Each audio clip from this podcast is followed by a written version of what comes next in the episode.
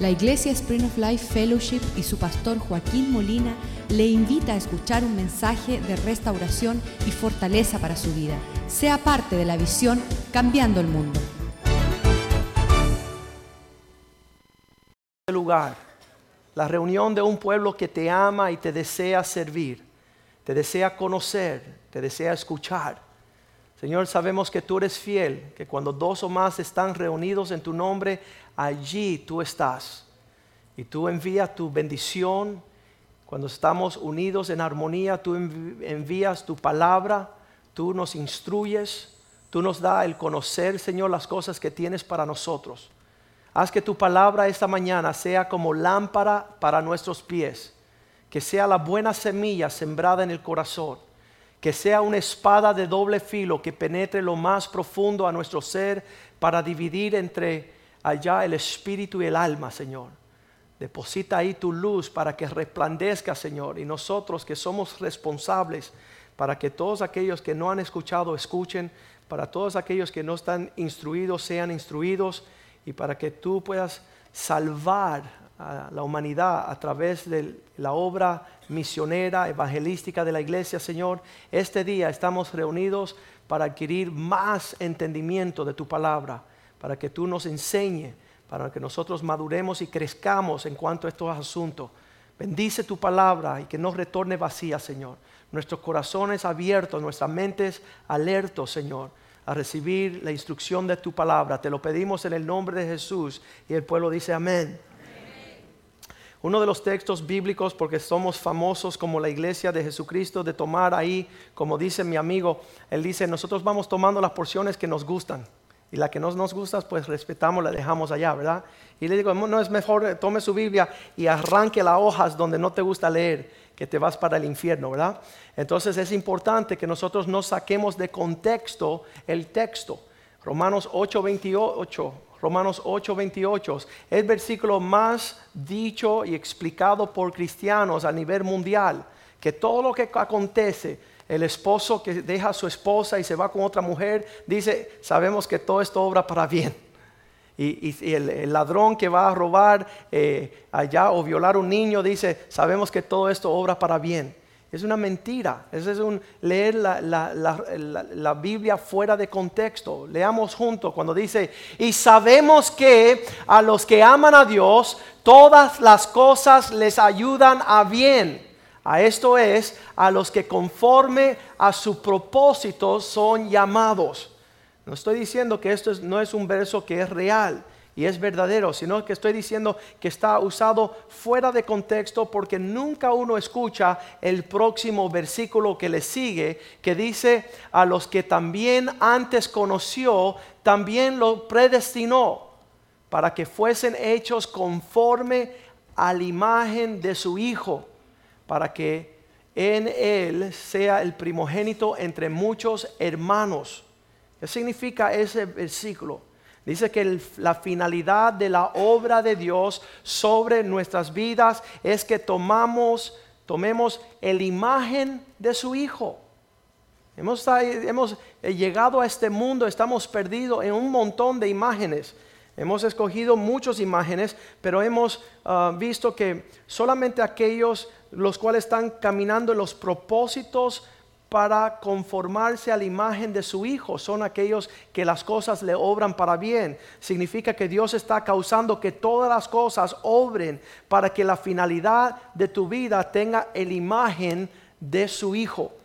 Y esa es la obra final de lo que Dios quiere para la humanidad. Y muchas personas han perdido el entendimiento de este propósito final. Si hacemos todas las cosas que la Biblia nos manda, si andamos en todos los propósitos y terminamos no siendo conformados, tomando la imagen de Jesucristo, hemos perdido nuestro camino, hemos perdido la finalidad de la obra de Dios sobre nuestras vidas. Porque desde el principio Dios dijo estas palabras en Génesis 1, 26, hagamos al hombre a nuestra imagen ese fue el principio de las palabras cuando Dios creó al ser humano. Desde el principio, Génesis 1:26, Dios se reúne, el Padre, Hijo y el Espíritu Santo, y dicen estas palabras, hagamos al hombre a nuestra imagen. Tenemos que entender qué es lo que significa imagen. Y lo vamos a profundizar un poquito. Dice, conforme a nuestra semejanza, para que tome un puesto de señorío, para que el hombre pueda ser confiado grandes cosas. Porque si somos como Jesucristo, Dios después nos entregará grandes responsabilidades, grandes responsabilidades. Esta hechura de Dios esta creación de Dios, de ser ah, aquellos que tomemos la imagen de Dios, habla sobre aquellos que recibiendo un golpe, ahí estamos mal, ¿verdad? Recibiendo el impacto fuerte de lo que, lo que puede ser, no sé si han visto aquellos lugares donde hacen la moneda nacional. Es una máquina fuerte que pasa por ahí esa plata y hace ¡shack!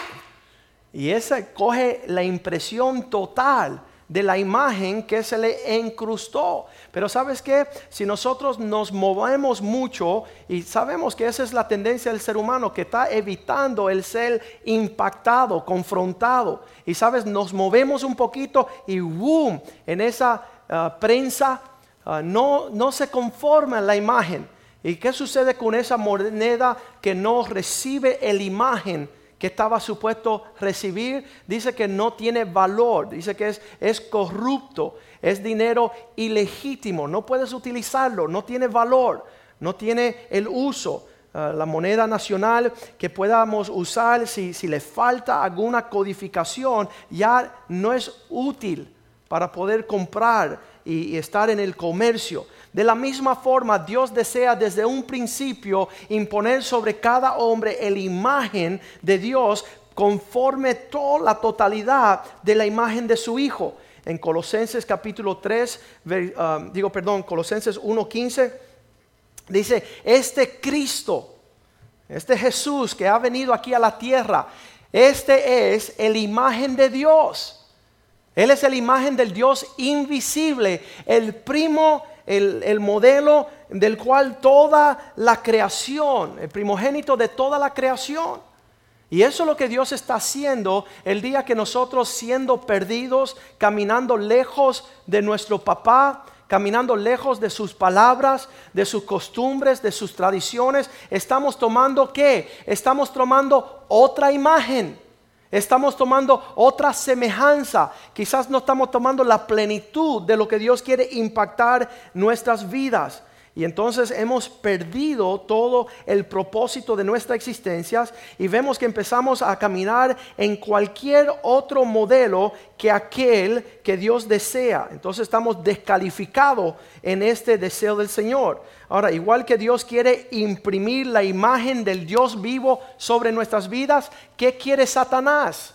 Satanás quiere marcarte a ti para que tú no tomes ni semejanza ni te vean por ahí como si tú estuvieras andando en la imagen de Cristo. ¿Por qué? Dice Colosenses 1:15, Cristo es la imagen de Dios, del Dios invisible.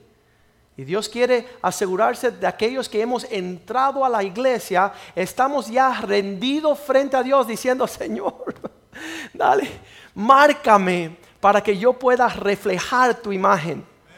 Ven y, impactame, ya me rindo para que tú me, mis pensamientos sean como los tuyos, mi corazón sea como el tuyo, que finalmente yo esté rendido y en un sentimiento ah, no endurecido, porque los que se endurecen como que pelean contra esa imagen y entonces no están bien marcados. Y vemos allí que Dios desea que eso sea nuestra realidad entrando a la iglesia. Dios ah, desea, más que nada que usted tuviera la plenitud, la medida, la estatura de Cristo. Efesios 4:13. Dice que la iglesia es el lugar donde uno recibe tal imagen. Es allí en la iglesia donde no te estoy supuesto a dar cosquillas hoy. Te estoy supuesto a impactar para que, para que te marque bien la huella de tu Dios, que desea que tú te conforme a la imagen de su Hijo. Y eso va a causar que, te molestes un poco, que te duela un poco, pero la finalidad es esta. Escucha esto. Hasta, diga conmigo, que todos. Porque muchas personas dicen, pastor, estás haciendo una buena obra tú. Y no soy yo el único que Dios está llamando a tomar su imagen. sino que a la iglesia, todos, que lleguemos a la unidad de la fe, ya conociendo, teniendo conocimiento del Hijo de Dios, que podamos tomar esa imagen de un varón perfecto, diga conmigo, a la medida, a la estatura, a la plenitud de Cristo. Eso habla por dentro, por fuera, por los lados, por las palabras, los pensamientos, que cada vez que alguien se tope contigo, se haya topado con un verdadero cristiano. Si usted no se permite moldear, si usted no se permite imprimir y tomar esa representación, cuyo dicha, eh, sea dicho de paso que, que en tomar esa imagen, eso comienza a abrir todos los planes que Dios tiene para ti. Empieza, cuando tú empiezas a desarrollarte como un hijo de Dios, siendo marcado a su imagen, Dios te empieza a dar todo lo que conlleva el propósito tuyo de glorificar a Dios en la tierra. Entonces, hasta que todos lleguemos a esta unidad de la fe, ustedes vieron este video de este niño que lo hicieron mujer y usted qué? Siendo llamado a ser esposa, quiere tomar la imagen de una prostituta. Siendo llamado a ser esposo, quiere tomar la imagen de ser un playboy. ¿Qué es playboy? Un playboy significa uno que no trabaja y que no es hombre. Es un niño y quiere jugar. Eso es lo que significa playboy. Y eso es lo que Satanás quiere que tú tomes la imagen. Y ahí vamos, ¡hey, los playboys! Todos tomando la imagen de unos idiotas, ¿verdad? Cuando Cristo nos dio la imagen del excelente Hijo del Hombre, Cristo Jesús. Y Dios nos está transformando. No hemos llegado a ese lugar, pero una cosa hago, seguimos adelante, leamos 1 Corintios, capítulo, estamos leyendo 1 Corintios, um, déjame encontrarlo acá. 2 Corintios 3, 18, perdón. 2 Corintios 3, 18 dice, todos nosotros a cara encubierta, ¿verdad? Descubierta no estamos supuestos a estar secretamente, sino que a, cara descubierta, como un espejo viendo la imagen de la gloria del Señor. Deben de ver a Cristo clarito este día en el sentido de que se está revelando a través de su palabra. Estando frente a este Cristo, somos transformados de gloria en gloria en la, diga conmigo, misma, misma imagen, como por el Espíritu de Dios. Todos por un mismo imagen. ¿Cuál es la imagen? Cristo. Mientras más nos miran, deben de ver más a Cristo. Mientras más se topen con nosotros, más se tocan con Cristo. ¿Qué sucede con un hijo rebelde, hermanos? Un hijo rebelde dice, no, no quiero parecerme a mi papá. Quiero ser diferente, ¿verdad? Y después sale a sus compañeros en la calle, la discoteca, las fiestas y mira todo lo que están haciendo y quiere conformarse al parecido de estos idiotas siendo llamados tomar la imagen de un Dios poderoso de unas alturas increíbles, hemos decidido no, queremos ser diferente, ¿verdad? Y después vamos acá y nos ponemos el tatuaje, andamos con la liposucción, andamos haciendo todas las cosas que hacen en el mundo. No, Dios te está llamando a una imagen más excelente, a una imagen más excelente porque hay vacío y muerte siguiendo otra imagen. Más el Dios de, esta, de este mundo está cegando el entendimiento para que no se alumbre el propósito de nosotros en la cosa del Señor. Y la única forma que nosotros vamos a ser transformados de gloria en gloria a esta imagen es, dice Gálatas 4:6, que nosotros lo hacemos en permitir que el Espíritu de Dios venga sobre nosotros. Gálatas 4:6. A causa de que somos hijos de Dios, estamos nosotros siendo uh, partícipe, Gálatas 4:6 recibiendo el Espíritu de Dios en vuestro corazón. Es el Espíritu de su Hijo, el cual clama, Abba Padre. ¿Qué significa eso? Señor, ven hacia mí. Eh, la, palabra papa significa el, modelo, el patrón, el, lo que es eh, el, sí, la plataforma. Eso, eso que, marca eh, se llama pater, que significa patrón. Y, y, estamos diciendo, ven Espíritu de Dios y márcame, ah, trata conmigo. ¿Y qué hace el hombre? El hombre siempre está esquivando, esquivando el, ser y, ah, dirigido como un hijo, dirigido, instruido, corregido, llamado la atención. Pero aquel que tiene el Espíritu de Dios es aquel que se para delante de Dios y dice, Señor, ven sobre mí, márcame en una forma que se pueda conocer que te pertenezco a ti. Así fue dicho cuando estaban ah, tentando a Jesús, diciéndole, ven acá, ¿a quién le damos el dinero este? Porque el César dice que es suyo y, la iglesia lo necesita. Y dice, ¿de quién tiene el imagen esa, esa, esa, ese dinero? Esa moneda, ¿de quién tiene la imagen? Dice, bueno, ahí se ve el César. Dice, ok, si como eso tiene la imagen del César, denle al César lo que es de César y ustedes que tienen la imagen de Dios hecho conforme a su imagen, denle a Dios lo que tiene su imagen. Denle el dinero al César, pero ustedes que le pertenecen a Dios, vengan para recibir toda su herencia. Y Satanás nos dice, me dice a mí que no somos capaces, que no somos capaces de tomar la semejanza de aquel que vino antes que nosotros, ¿verdad?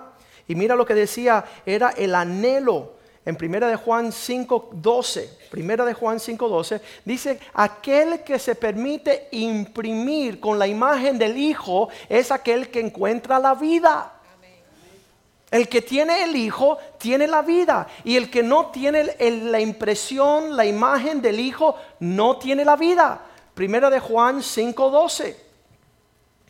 El que tiene el Hijo tiene la vida. Les hago un reto, hermanos comience a conformarse a este orden del Hijo para que encuentren la vida. Ese es el camino y la verdad. Ese es, ese es llegar a la plenitud de vuestra creación, todo lo que anhelamos, todo lo que añoreamos, todo lo que es una realidad en nuestras vidas. Se tiene que ver con llegar a conocer esta vida de hijo. El que se permite guiar como hijo tendrá la vida. El que no tiene el Hijo de Dios no tiene la vida. Qué horrible vivir en esta vida sin propósito y sin plenitud, sin llenura.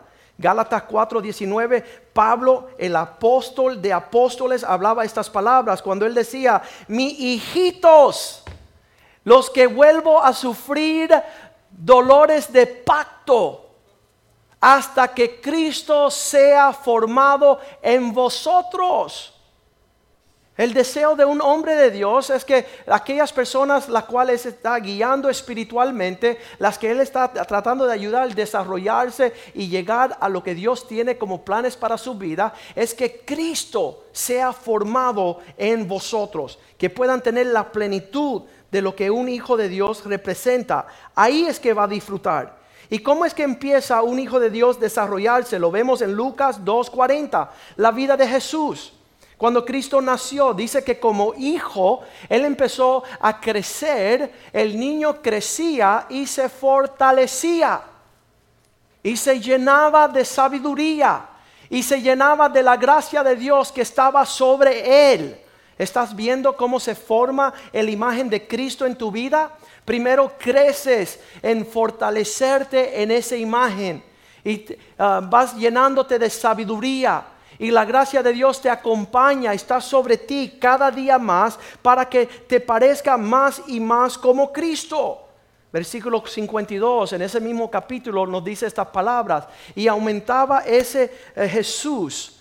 Eh, Jesús crecía en sabiduría y en estatura y en gracia para con Dios y los hombres. El desarrollo de nosotros aquí en la iglesia empezamos a crecer espiritualmente hasta que ya entre tus amistades y tus familiares se está conociendo una persona diferente. ¿Como quién? Como Jesús. Como, como quien anda como Jesús, anda como, como Jesús se comporta, como no, la prioridad de Jesús, las cosas que, Dios desea. Dice, eh, esto es manifiesto delante de los hombres y delante de Dios cada día más y más perfeccionando esta imagen. Hebreos 5.8 dice que aún siendo hijo, en esta transición que hacemos de niño a hijo, el hecho que tú eres un niño no significa que eres un hijo. ¿Por qué? Porque el hijo es obediente. El niño es malcriado. El niño crece y madura y se llega a ser hijo. Y el hijo madura y llega a ser un hombre hecho y derecho por lo que aprendió a través de la instrucción. Ahí Hebreos 5, 8 dice, 5, 8 dice así. Y aunque era hijo, por lo que sufrió, aprendió obediencia. ¿Sabes cómo nosotros nos desarrollamos como hijos? A través de sufrir. Me acuerdo yo, la niñez mía, todo lo que había sido la, disciplina, la corrección, los cintarazos, la corrección. ¡Wow! ¿Qué, qué, qué, qué transición tremenda! ¿Necesario? Sí, necesario. Necesario uno sufrir para aprender. Hay algunas personas escondiéndose detrás de su mamá, no quieren sufrir nada. Su mamá se para delante de ellos para que mi hijo no sufra. Y entonces nunca es recibido en su corrección. Eh, y muchos obviamente llegan a crecer y empiezan a utilizar a su esposa como escudero, ¿verdad? No, quieren, quiere aprender a ser hijo. Estaba hablando con un hombre ayer, dice que, que se casó, vivió con su esposa 10 años, tenía 45 años porque se casó a los 35. A los 45 años su esposa llama a su mamá y le dice, amada querida suegra, quiero que tú recibas nuevamente tu hijito para que lo termines de criar, porque no soporto este malcriado. Qué triste que en esa época de ser hijo uno no se permite ser confrontado, ser alineado, crecer con la responsabilidad. Y sabes que le voy a confesar algo. Para llegar a ser un buen hijo necesita sufrir la disciplina. Ese impacto que viene a, mostrar esa imagen, que es lo que le da la calidad de valor y, y, de lo que es una identidad, es lo que necesitamos. Y dice la palabra de Dios en Hebreos 12 que aquellos que no se dejan imprimir no son legítimos, igual que una moneda falsa. Capítulo 12, versículo 8, Hebreos 12, 8. Pero si se os deja sin disciplina, de la cual todos, digan conmigo todos, todos han sido participantes, entonces si se deja sin disciplina, sin disciplina, entonces son sois bastardos y no hijos. Nunca van a recibir. Por otra parte, tuvimos nuestros padres terrenales, nos disciplinaron en lo que ellos veían ah, necesario, pero ¿por qué no obedecer mucho más el Padre de los Espíritus para vivir? ¿Por qué no recibir una imagen, una corrección, un entrenamiento y sufrir las dificultades que nos vienen cuando empezamos a obedecer? Juan capítulo 10, versículo 18, Cristo dijo así, nadie toma mi vida. Nadie tome mi vida. Juan 10, 18. Pero yo la pongo mí mismo, yo de mí mismo la pongo. Eso es una situación donde nadie te puede obligar a querer ser hijo. Tú tienes que desearlo. Y Cristo no solamente lo deseó, sino la Biblia dice que fue obediente y obediente hasta la muerte y muerte en una cruz. Fue un hijo excelente, no porque nadie lo obligó, sino que él voluntariamente dijo, yo quiero ser un buen hijo, yo quiero ser instruido, yo quiero aprender. Nadie me quita, nadie me está obligando, sino que yo mismo la pongo. Tengo el poder para ponerla y tengo el poder para volverla a tomar. Entonces, ¿por qué la estás poniendo? Porque es un mandato que recibí de mi papá. Fíjate tú, escuche bien. Yo puedo decidir hacer lo que me da la gana, pero he decidido escuchar el mandamiento de mi padre. ¿Qué edad tenía Cristo cuando hizo eso? 33 años. Sí, pero ya tengo 18, hago lo que me da la gana, por eso no eres hijo de Dios. Por eso no tienes la imagen que Dios desea poner en ti para que prospere en todo. Y sabes, son bien pocos los cristianos que quieren pararse bajo esa impresora. Y va pasando. Y es la misma marca para todos. Porque todos Dios desea que tomemos la imagen de Cristo. Para que ya no hablemos nuestras propias palabras, en nuestras propias estupideces, gastando nuestro propio tiempo en cosas que no son eternas Se están yendo personas al infierno por cantidades, por falta a los cristianos decir, Señor, úsame a mí, envíame a mí. Quiero ser hecho a la imagen tuya. Efesios 1.5 dice esas palabras. Él nos predestinó, predestinó para ser adoptado como sus hijos, como si fuéramos Jesús, a través de Jesús. Porque esto fue de acuerdo a su deseo y voluntad su puro afecto, su voluntad, es que todos nosotros podamos parecernos. La palabra hijo significa el que se parece al Padre, el que se deja moldear, corregir. Nuevamente los hijos dicen, no quiero andar en los consejos de mi papá porque ya yo tengo la forma de pensar libre, yo estoy libre para hacer lo que me da la gana. Y después se van para allá, empiezan a tomarse dos traguitos, van a la discoteca, van a la cantina y empiezan a actuar como los meros hijos del diablo. ¿Y por qué no dicen, no tengo la voluntad de hacerme un idiota, quiero serme un hijo de Dios, quiero caminar como Dios desea, que nosotros que fuimos hechos a su imagen caminemos? Y sabes que Dios empieza a, desarrollar esto en nosotros a niveles agresivos, al nivel que usted permite derramar su vida. Mateo 6:29 dice Cristo, ni Salomón, mira que él pudo alcanzar muchas cosas lindas y grandes. Pero os digo que aún Salomón, un rey glorioso con toda su gloria, nunca llegó a tener la imagen como yo deseaba para él. Nosotros en un sentido natural podemos desarrollarnos bien tremendo y hacer muchas cosas. Pero si nos damos a Dios, Dios nos llevará aún a una imagen más glorioso. A través de tribulaciones, a través de, de adversidades, Dios está produciendo en nosotros esta medida de su Hijo. Muchas mujeres se meten a estorbar este desarrollo en proteger a sus hijos de sus papás. Eso es para maldición de sus hijos. Mamá, métete que papá me viene ahora a sonar. Mamá, métete que mi papá me quitó el teléfono. Mamá, méteme. ¿Y sabe lo que sucede? Usted, mamá, está destruyendo la vida de su hijo. Usted está haciendo una brujería ahí, un espiritismo, está transversando la obra del Señor. Le voy a dar unos varios testimonios para que sepan lo que estoy hablando. Es una, una mamá que le dijo al papá cuando tenía 12 años, el muchacho le dijo, si tú vuelvas a llamarle la atención a mi hijo, me voy a divorciar de ti. Y el papá dijo, no voy a molestar más al niño porque entonces de noche la paso sola. Y se apartó del hijo, nunca más miró a su hijo. Y su hijo creció sin papá. Y su hijo creció sin disciplina, sin corrección, sin instrucción. Y fue en pos a la destrucción. Otra mujer, el hijo llegó con un pelado raro a la casa, el papá sacó el cinto, lo iba a llevar a la barbería a pelarse de nuevo y la mamá dijo, no, si usted lo toca, usted va a tener problemas conmigo. Y el papá decidió no tener problemas con su esposa y más nunca le habló al hijo. El hijo a los 19 años estaba suicida porque el papá nunca le había instruido. Cuando nosotros nos convertimos, empezamos a leer estas escrituras y entender lo que era la voluntad de Dios.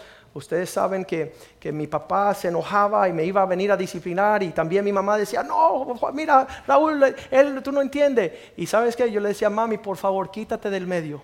Porque aunque él lo haga indebidamente o mal, necesito un papá que me corrija. Necesito a alguien que me pueda llamar la atención. Necesito a alguien que pueda tener el alcance a mi vida, porque si no yo voy a ser un desastre. Y entonces eso yo siendo un joven, pero eso es bien raro, los jóvenes no hacen eso muy frecuente. No sé cuánto fue la última vez que un joven le pidió al papá, papá, ¿me puedes dar un cintarazo que me estoy ah, apartando de la senda? Eso no existe. Esa discreción de un papá que ama a sus hijos y los corrige para que ellos tengan un futuro brillante. Es una maldición tener una mamá que ver todo lo malo que hace un hijo, le dice, mi hijo es bueno, es borracho, es bueno, es mujeriego, es bueno. Estaba la historia de este uh, hombre Ted Bundy, que fue uno de los uh, um, um, asesinos más terrores en serie, uh, donde mató 35 mujeres, Ted Bundy aquí en los Estados Unidos y lo, mataron en la silla eléctrica de los Estados Unidos. Entrevistaron su mamá la semana antes de que iban a matar a este hombre y le dijeron, ¿qué nos puede decir de tu hijo? Dijo, mi hijo es un hijo bueno.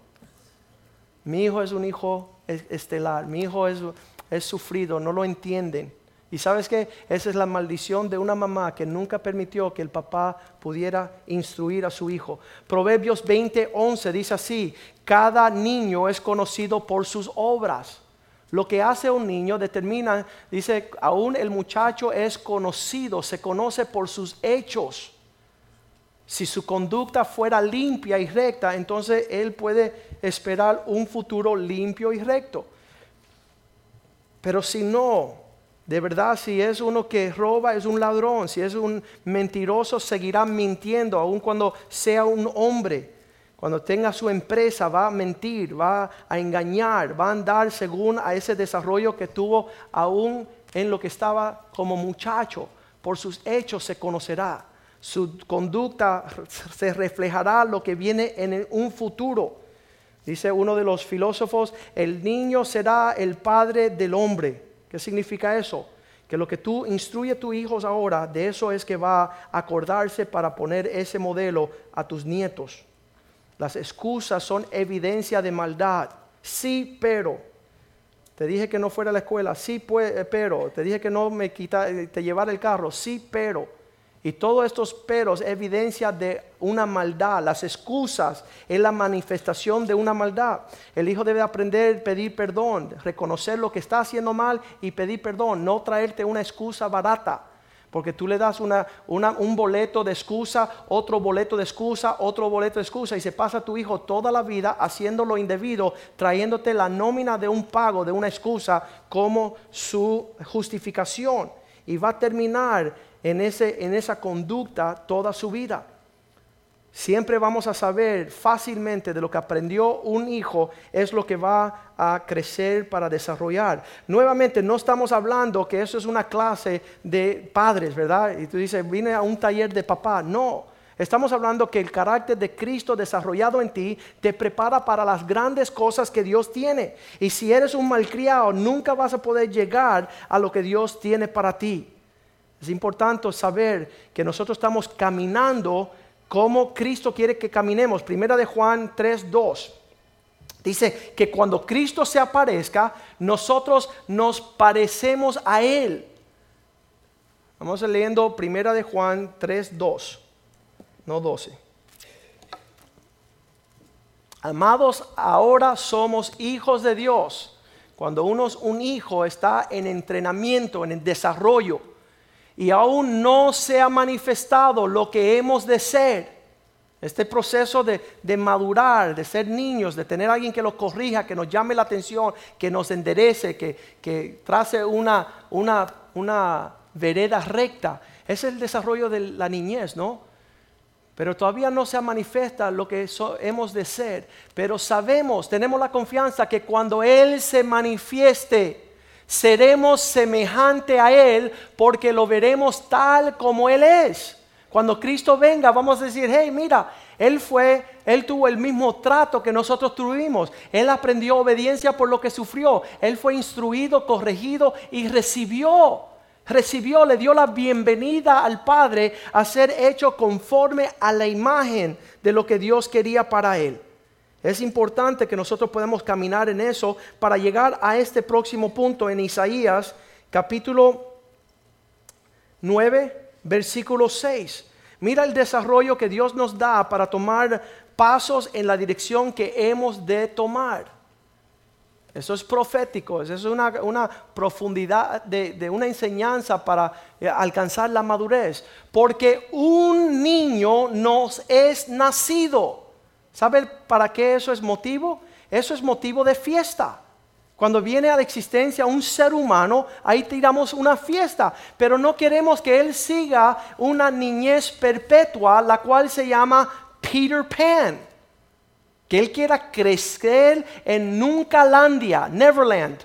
¿Para qué? Para nunca tener que ser un hombre, para nunca tomar la responsabilidad de un esposo, para no tener que, que guiarse en la responsabilidad madura. No, un niño nos es nacido, pero hijo nos es dado.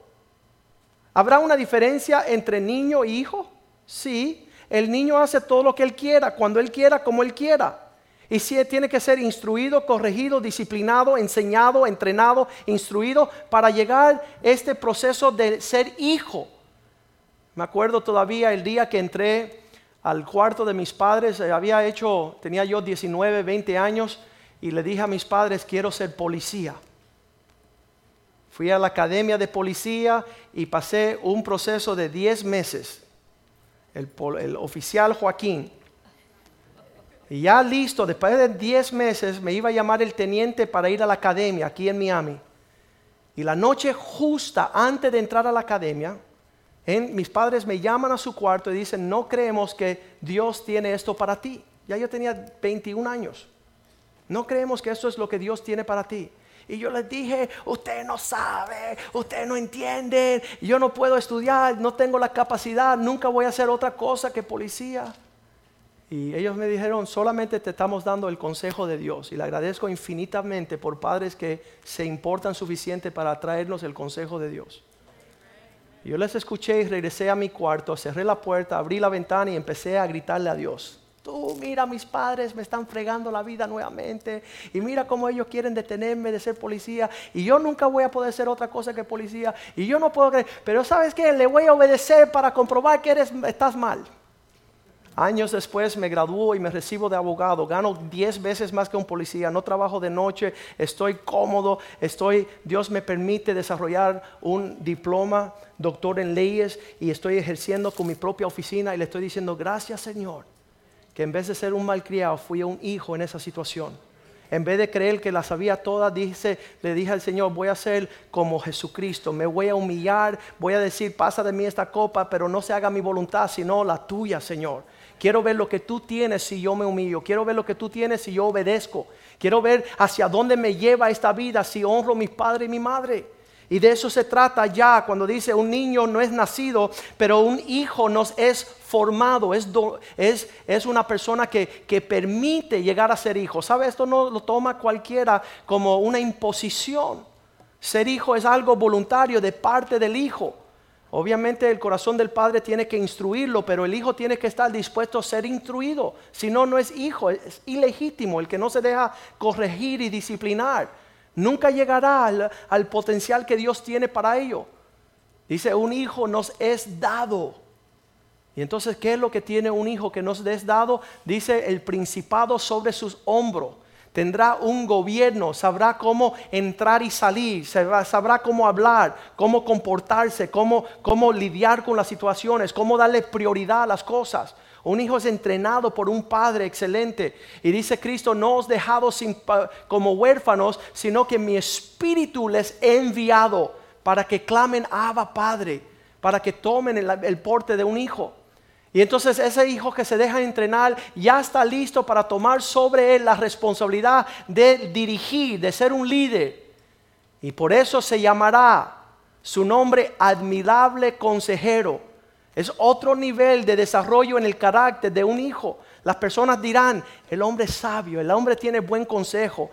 ¿Cómo supo saber eso? ¿Y de dónde aprendiste eso? Jorge, ¿dónde aprendiste todas esas cosas? Y dice, de mi papá que yo me permití ser instruido, me permití hablar en una forma que con respeto, digna, para ser un hombre de respeto, digno. Los que han decidido brincarse ese peso de ese yugo están sin gobierno, no se le llaman admirable ni consejero, ni fuerte para Dios. Y nunca serán Padre eterno, como dice ahí que Cristo ahora se conoce como el Padre Eterno. ¿Por qué? Porque fue un hijo excelente. Los hijos excelentes son los mejores papás. Son los mejores papás porque podrán decirle a sus hijos, al como hice yo. Esta es la forma que yo obedecí, esta es la forma que yo, eh, cuando mi papá me corregía, así, seguí su línea. Llegó un hombre aquí y le dijo a mi hijo, cuando tenía mi hijo hace ocho años atrás, mi hijo tenía ocho añitos. Y un hijo del diablo le dijo, cuando tú crezcas no vas a tener que escuchar más a tu papá. Mi hijo de ocho añitos, vino un diablo y le dijo, oye, cuando tú crezcas no escuches más a tu papá, no lo vas a tener que hacer. Tú te rebelas y haces lo que te da la gana. Y cuando llegamos a la casa, mi hijo estaba ahí en su cuarto y dice, papá, ¿es verdad que cuando crezca no te tengo que escuchar más? Y yo le dije, ¿y qué diablo te puso ese pensamiento? dice, no, me dijo fulano de tal que cuando yo crezca no, no te tengo que escuchar más. Y ahí le dije a mi hijo, mira, tengo 35 años y sigo escuchando a mi papá. Sigo escuchando el consejo de mi papá y recibo su instrucción. Entonces ahí el que pueda crecer en eso dice que obtendrá ese, ese maravilloso espíritu de paz, príncipe de paz. Versículo 7. Sigue el desarrollo de este hijo que se dejó instruir y enseñar y, desarrollar en esta imagen del hijo y dice lo dilatado, que es decir, el término de su imperio y la paz nunca tendrá límite. Seguirá aumentando. ¿Por qué? Porque cuando llega a un oficio, un trabajo, sabe respetar autoridades sabe ser responsable, sabe, sujetarse, sabe esperar los tiempos, sabe que el que es fiel en lo poco será pondrado en lo mucho. Entonces el límite, el dilatado de su imperio dice que no tendrá fin, la paz no tendrá límite sobre el trono de David y sobre su reino, disponiendo, confirmándolo en juicio y en justicia desde ahora y para siempre. El celo del Señor hará esto. ¿Qué significa eso? Mira, tienes que tener un celo para que nadie te robe lo que es tu herencia en Cristo. Y nadie te puede obligar a tú a ser hijo. Nadie te puede obligar a ti a imponer su voluntad sobre ti. Tú tienes que decir, hey, yo he venido a, a desarrollar la imagen de Cristo. Yo quiero ser un siervo, el más grande de todos, es el que le sirve a todos. Quiero ser disciplinado, corregido, quiero que me hablen. Sabes, algunas personas quieren ah, darse su propio medicamento. En esta semana he conocido cinco personas que le pregunto, ¿y cómo están las cosas? ¿Qué me dicen? Bien. ¿Y cómo que bien? ¿Quién te dijo que estaba bien? No, yo me digo a mí mismo que estoy bien. Eso es como ir a un médico a decirle al médico estoy bien. Entonces, ¿para qué fuiste al médico? Y entonces es necesario que tú no te autodiagnostique, que tú no te automediques, ¿verdad? El tratamiento, sino que tú permitas que alguien pueda ver cómo está la situación en tu vida. En Primera de Reyes capítulo 1, versículo 5 y terminamos con esto. Primera de Reyes 1, 5, había un hijo llamado Adonijah.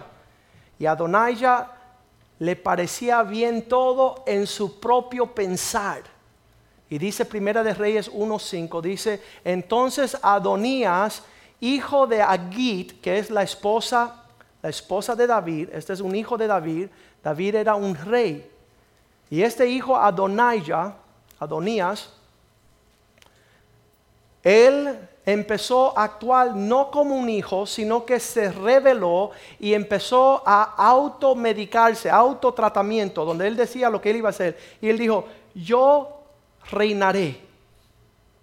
Y se hizo para sí mismo carros y caminó agrupando gente de a caballo y tomó 50 hombres que corriesen delante de él.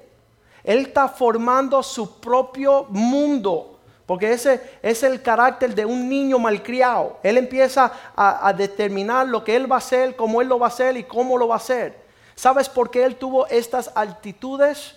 Nos dice la Biblia en el versículo próximo, en el versículo 6 dice, porque su papá nunca le había entristecido, su papá nunca le pidió cuentas, su papá nunca le dijo, hijo, ¿por qué haces lo que estás haciendo? ¿Sabes que tú quieres ver un malcriado? Entra a su cuarto y pregúntale, ¿qué estás haciendo? Ah, tú no sabes, déjame tranquilo, cierra la puerta. Ah, tú no sabes. Eso es un hijo malcriado. Porque el que, el que es un hijo que se deja enseñar lo que está haciendo para ser corregido, esto lo puede hacer mejor, esto puede subirlo acá. Me acuerdo que cuando mi hijo estaba desarrollándose en la escuela, primerito, tenía en segundo grado, tenía que hacer unos proyectos, y entonces él me traía el proyecto y decía, papá, cada vez que te doy el proyecto, tú, tú empiezas a decirme cosas y no quiero que me digas nada. Entonces, déjalo como está. ¿Cómo vas a aprender si no es que alguien te señale y te corrija y te ayude a ser mejor? Déjame corregirte, le dije, para que tú puedas entregar un, un trabajo más excelente. Y es necesario que nosotros tengamos este corazón cuando estamos caminando en las cosas del Señor, cuando estamos siendo desarrollados a la imagen y la semejanza. Primera de Pedro 1.7 dice así, vuestra fe, mucho más precioso que el oro, necesita pasar por el fuego para probar que es genuino, para que resulte en alabanza, gloria y honra cuando Cristo sea manifestado, cuando lo que está en ti se muestra que es de Dios y no es una fanfarria, una farándula, una apariencia falsa de lo que Dios desea. Es bien importante nosotros desear estas cosas y cuidarnos de toda esta situación. Pongámonos de pie esta mañana Y sabes que no hemos perdido tiempo en la casa del Señor, pues hemos escuchado el corazón del Padre. Y el corazón del Padre dice que tú tornes tu corazón. Malaquías capítulo 4, versículo 6. Terminamos con este versículo. Dice que cuando no existe el modelo de un papá, habrá caos y epidemia, confusión, desorden en el mundo. Malaquías 4:6, Dios hará volver el corazón de los padres hacia los hijos y los hijos hacia los padres. Porque si esto no sucede, si no hay una conexión entre alguien que instruya y te corrija y te disciplina al corazón de un hijo, si no hay una conexión, lo que sucede es una maldición, hay un caos. Y no necesariamente tu papá tiene que ser tu papá biológico.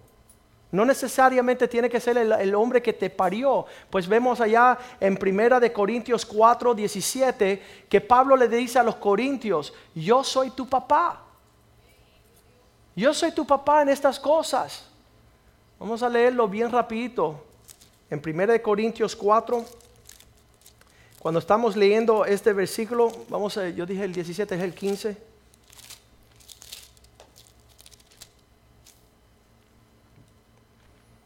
Dice, porque aunque tengáis diez mil, escuchen, diez mil maestros en Cristo y te haga teólogo y te haga ah, sacerdote y te haga ah, cura, lo que tú quieres. Pero si alguien no te está hablando, corrigiéndote, llamándote la atención, dice, aunque tenga diez mil maestros en Cristo, no tendráis muchos padres. Pues en Cristo Jesús, Él dice, yo os, engendré por medio del Evangelio. Está diciéndole ahí a la iglesia de Corintios, yo, yo soy la persona que Dios ha puesto en este lugar para llamarte la, la atención. Mira, yo no te voy a llamar la atención en cuanto a tu economía, para eso tienes contador ni tu salud, por eso tienes tu médico. Pero en cuanto a las cosas espirituales, para que tú llegues a ser conforme a la imagen de Jesucristo, de verdad Dios nos ha puesto como papá como aquel que corrige, aquel que llama la atención. Y, es necesario este, este trato. ¿Para qué? Para que el día que usted se encuentre delante de Dios diga, ven acá papá, mira, soy igualito que tú.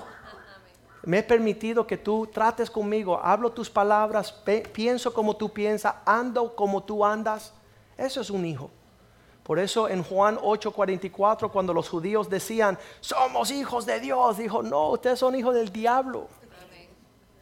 Juan 8:44. Vinieron los, los, religiosos a decir, somos, ah, vosotros sois de vuestro padre el diablo, le dijo Jesús. ¿Cómo Cristo le va a señalar a los líderes religiosos de su día, a decir, ustedes son hijos del diablo? Vuestro padre es Satanás porque ustedes hacen igual que el diablo.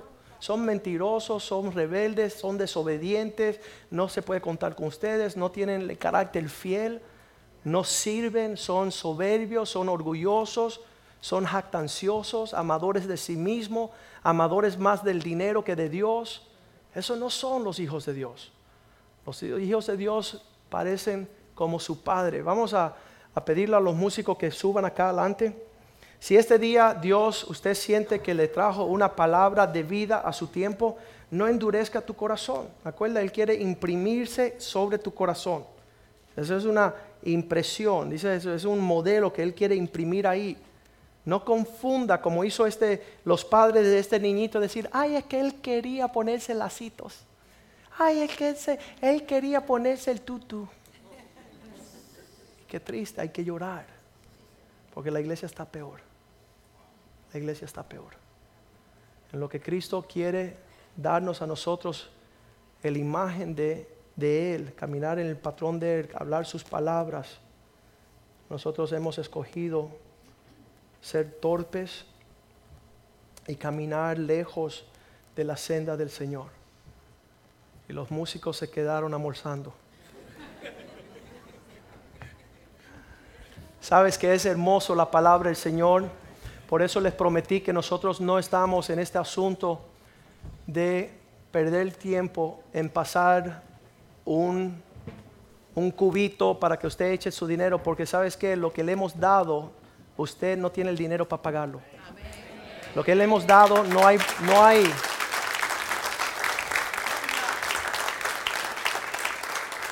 Y sabes que estamos viviendo un tiempo de las personas prefieren ir a una iglesia, soltar un sobre con dinero para que no le digan la verdad. Para que no lo confronten con aquella cosa que un día van a ser confrontados. Porque Cristo les mirará y dirá, apartaos de mí, hacedores, obreros de maldad. Va a ser una, una locura ese día. Y todos van a ir a buscar a su líder espiritual a decir, ¿por qué no nos hablaste la verdad?